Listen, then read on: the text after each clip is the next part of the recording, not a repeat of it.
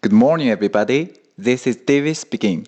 大家好，我是 David 老师，欢迎来到乐成宏恩线上口语团 A 组，Day Seventy Eight. Here we go. 小萌到小新家里做客，他想知道在旁边玩耍的那个小女孩是谁，看看她是怎么问的吧。Who's that girl? She's my sister.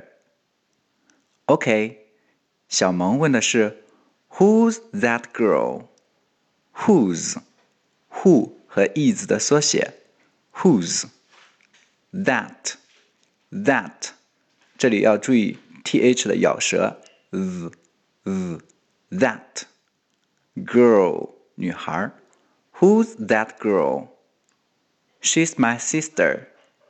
She's my sister. OK，完整来一遍。 Who's that girl? She's my sister.